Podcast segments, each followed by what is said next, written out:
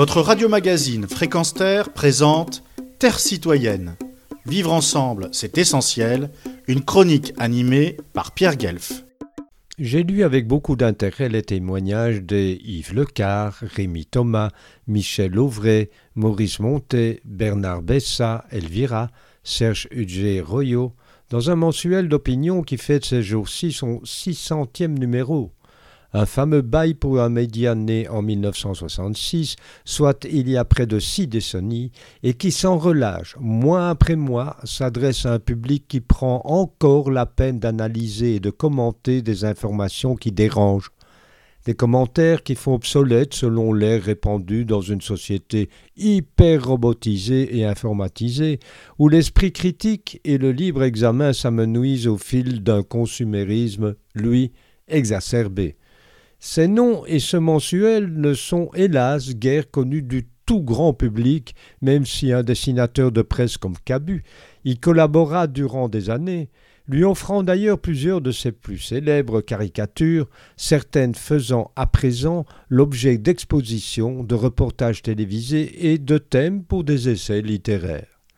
Michel Auvray, par exemple, explique dans ce numéro anniversaire de cet été 2022 que l'idéal de fraternité universelle est plus que jamais nécessaire.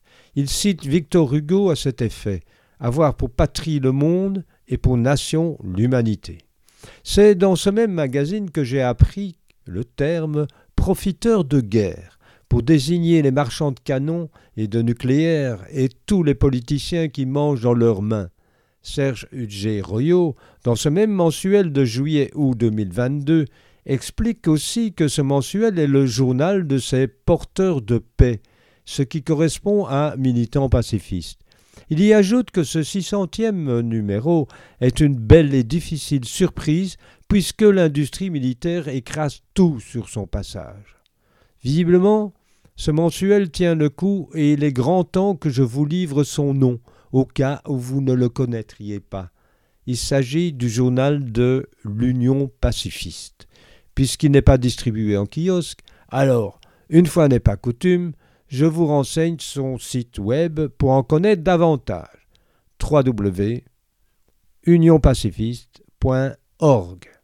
Vous pouvez même y obtenir un abonnement découvert gratuit de deux mois. Le pacifisme ne recule devant aucun sacrifice. Et il a aussi comme concept la générosité, ce qui permet de lire ou relire cette déclaration de Louis Lecoing celui qui tint tête au général de Gaulle. S'il m'était prouvé qu'en faisant la guerre, mon idéal avait des chances de prendre corps, je dirais quand même non à la guerre, car on n'élabore pas une société humaine sur des monceaux de cadavres. Retrouvez et podcastez cette chronique sur notre site fréquence